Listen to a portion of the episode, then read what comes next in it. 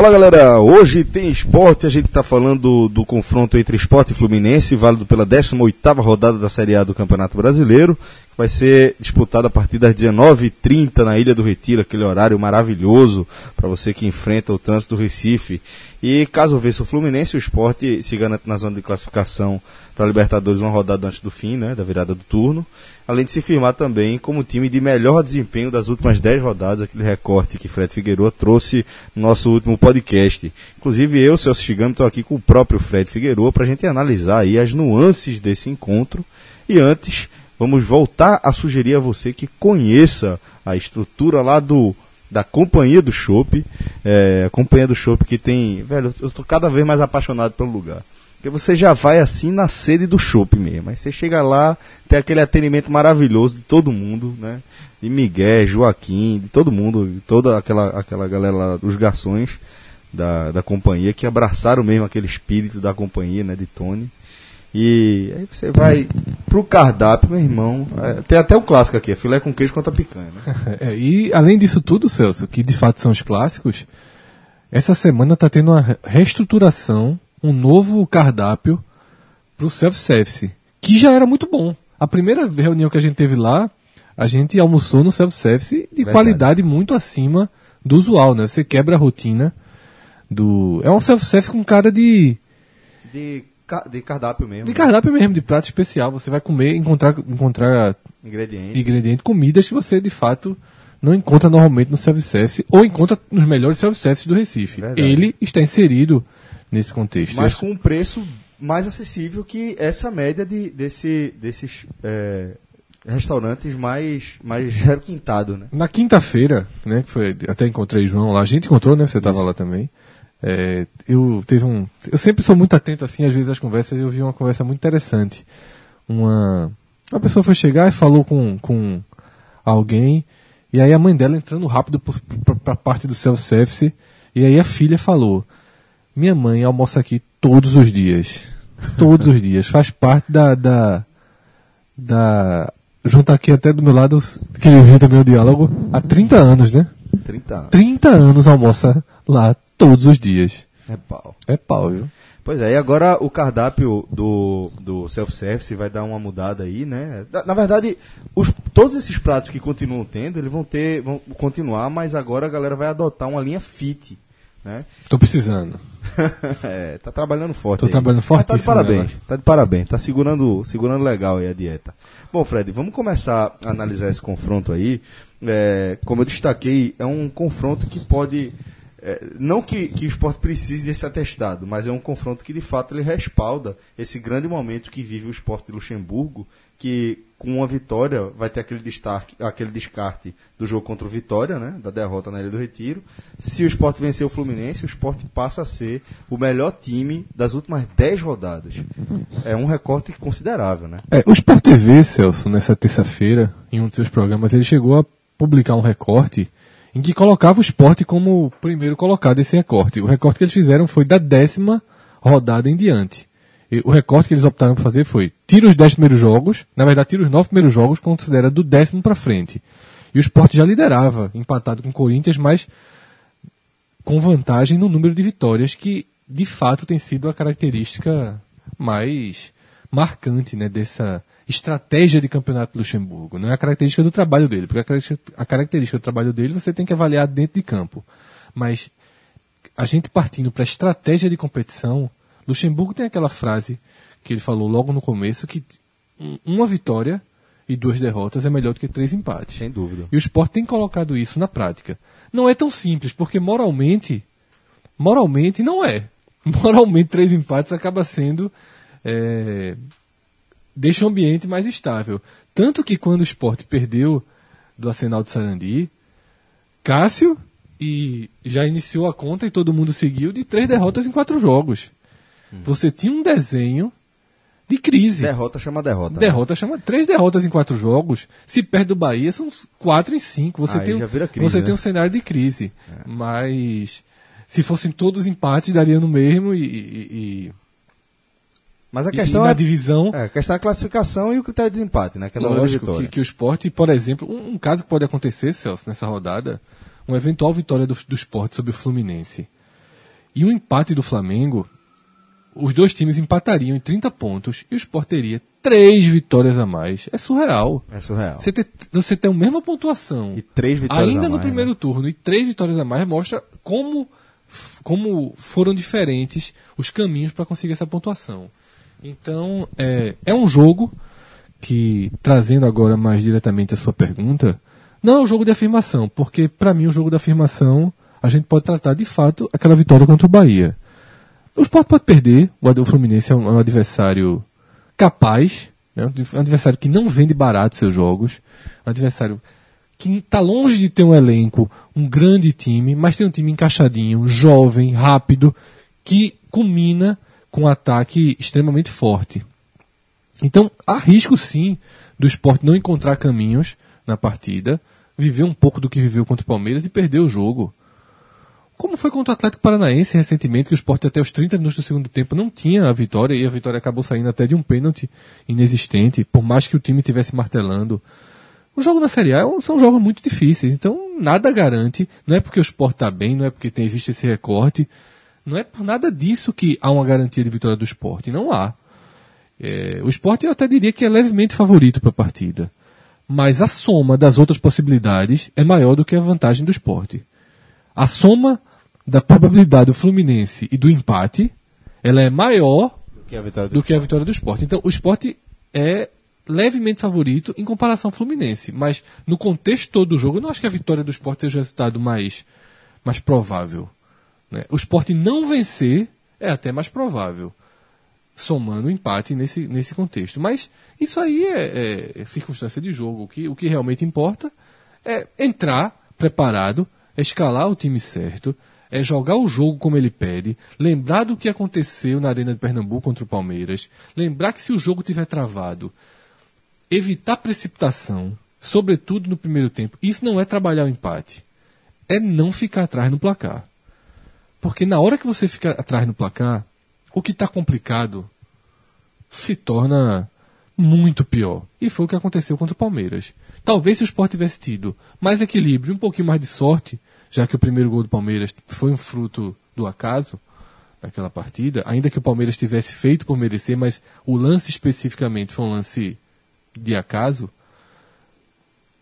Se aquilo tudo não tivesse acontecido, poderia ser que no segundo tempo o Sport soltasse faltando 20, 30 minutos e tentasse algo diferente. E não ter que jogar a partida toda atrás no placar, porque foi o fato de ter levado aquele primeiro gol que encaminhou uma série de precipitações, entre elas a de Patrick, que gerou o segundo gol e acabou a partida.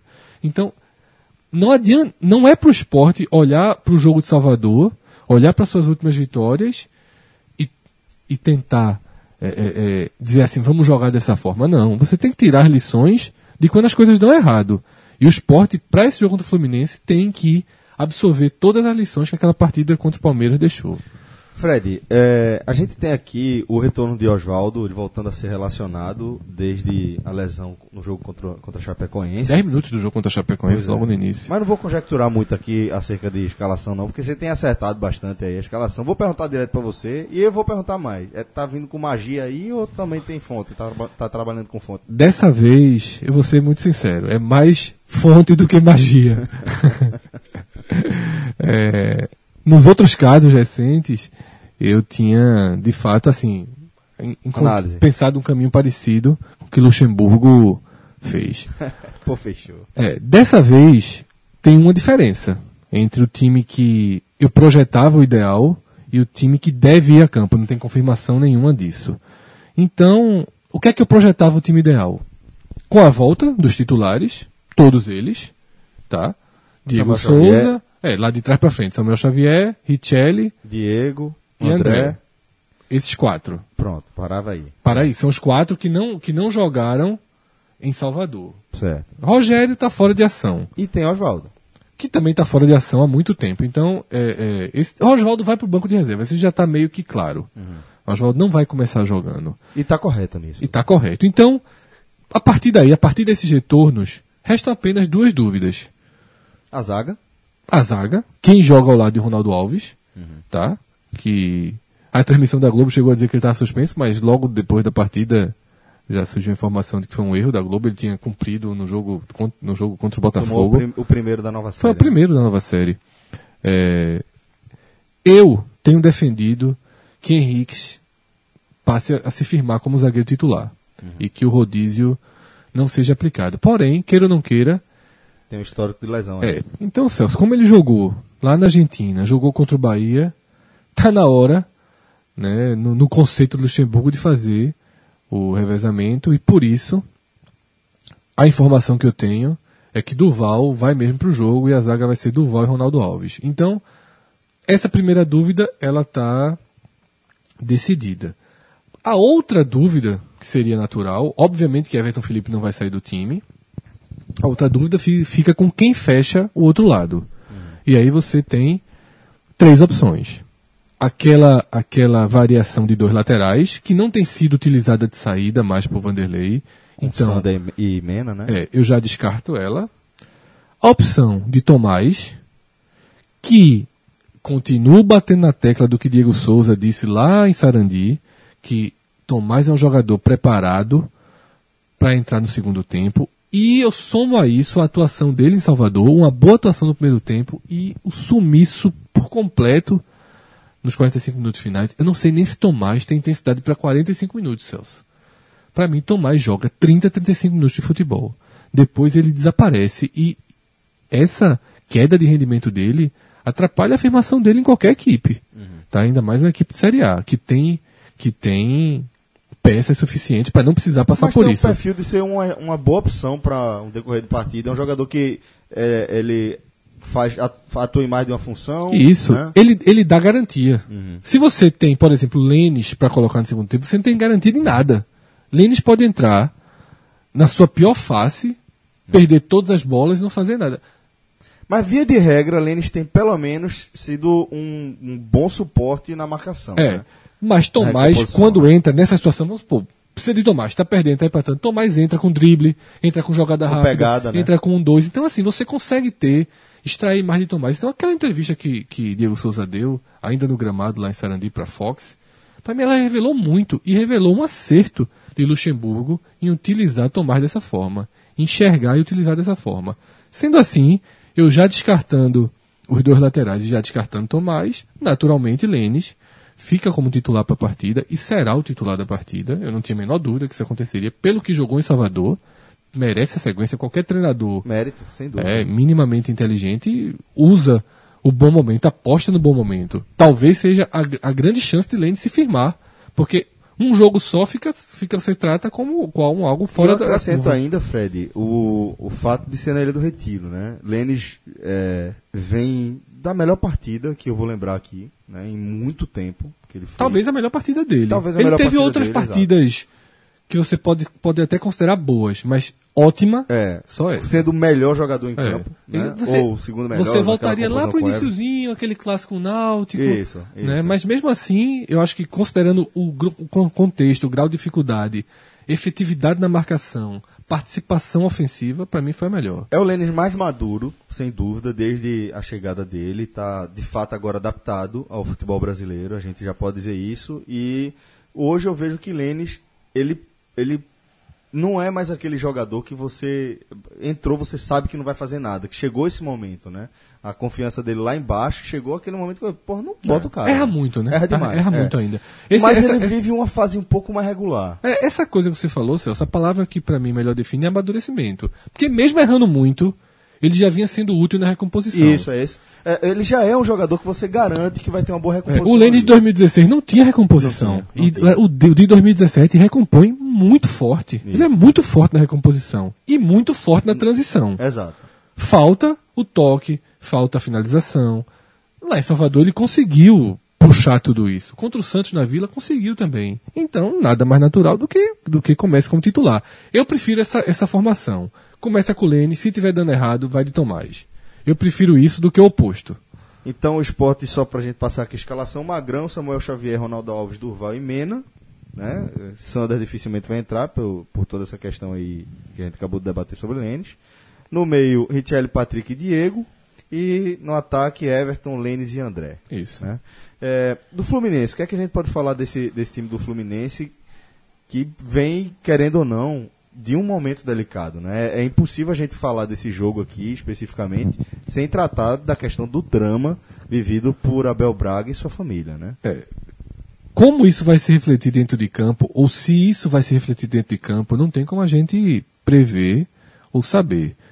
Já escutei pessoas falando que vai virar motivação, os caras vão dar a vida por essa vitória, pelo peso de uma vitória, pelo simbolismo de uma vitória dessa para Abel. Concordo com essa leitura. Também concordo. Mas também concordo que o time está abalado, que o time não viveu os últimos dias da forma que um time deve trabalhar. Precisa saber como eles vão lidar com a emoção que está Exatamente. Né? Há muito envolvido e se der errado e se leva um gol, ninguém sabe exatamente em como está o emocional né, do time, do próprio treinador. Tudo é uma soma.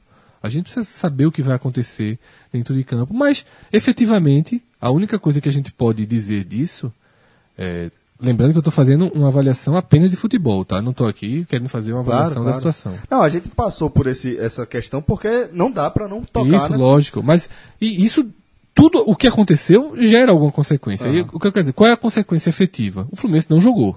Isso. Então, tem um time descansado é fisicamente pela frente e se, estar descansado tem sido sinônimo de vantagem nesse brasileiro. É, por outro lado, o esporte, de certa forma, também, vem com, seus, com é, suas principais peças com a rodada Também acho que o esporte está né? descansado. Também acho que o esporte tem mais de meio time descansado. E isso é importante. Porque mesmo é, é, você tendo as quatro peças que estão voltando descansadas, você tem o Ronaldo Alves que está descansado. Isso. Então, também. Que... É, você tem mais de meio time. Uhum. Você teria comprometido fisicamente nesse momento. Mena. Mena é o mais é, seria o mais né? comprometido. Patrick, Patrick. E Everton Felipe, meu amigo. É, com 20 anos na cara.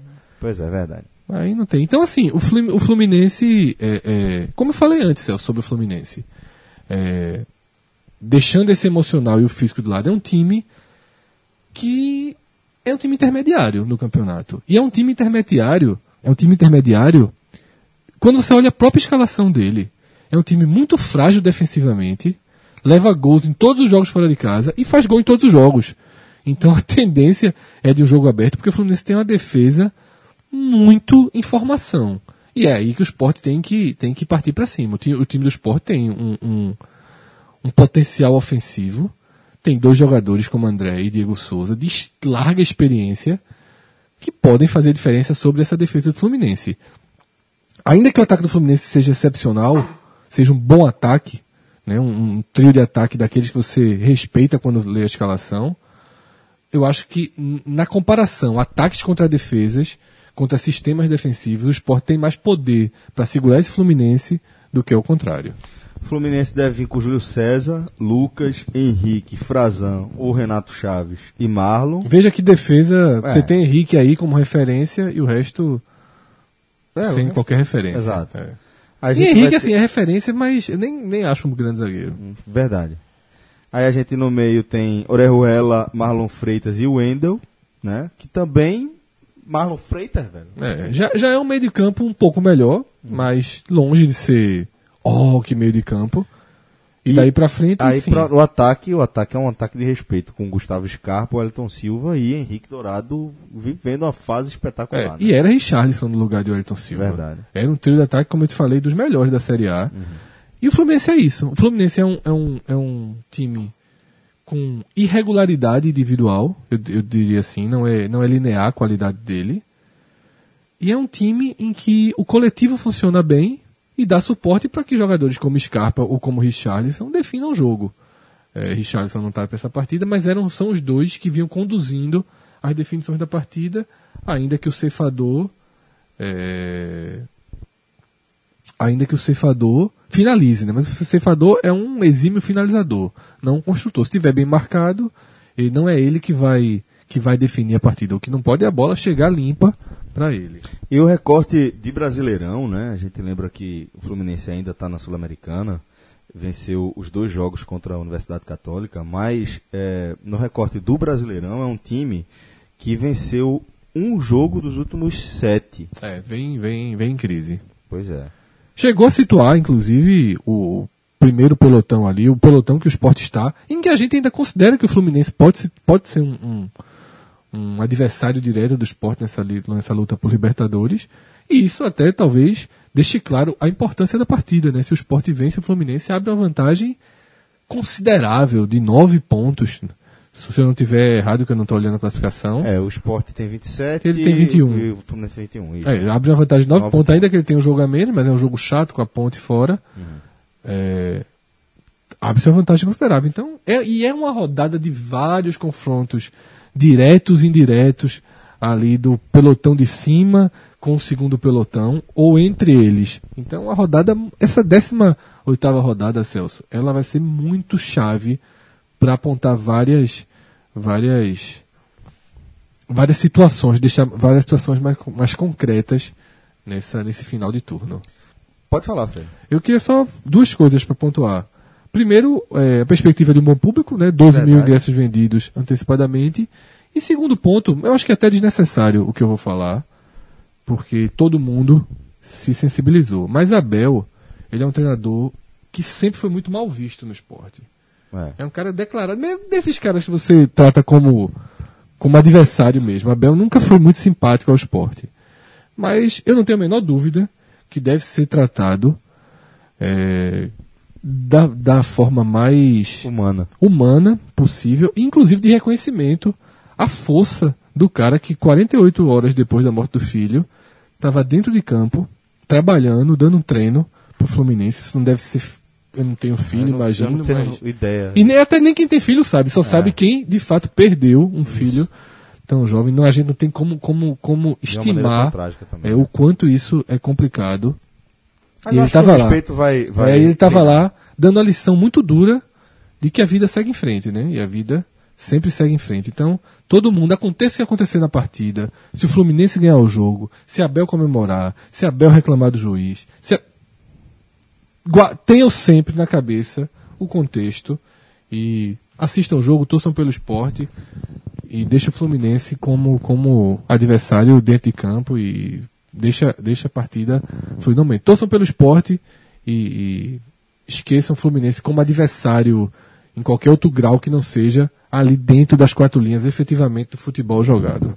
Perfeito, Fred. Muito bem lembrado. Então é isso, galera. Hoje tem esporte, esporte fluminense a partir das 19h30 na ilha. Forte abraço a todos. Até a próxima. Valeu, Fred. Abraço. Falou, galera. Tchau, tchau.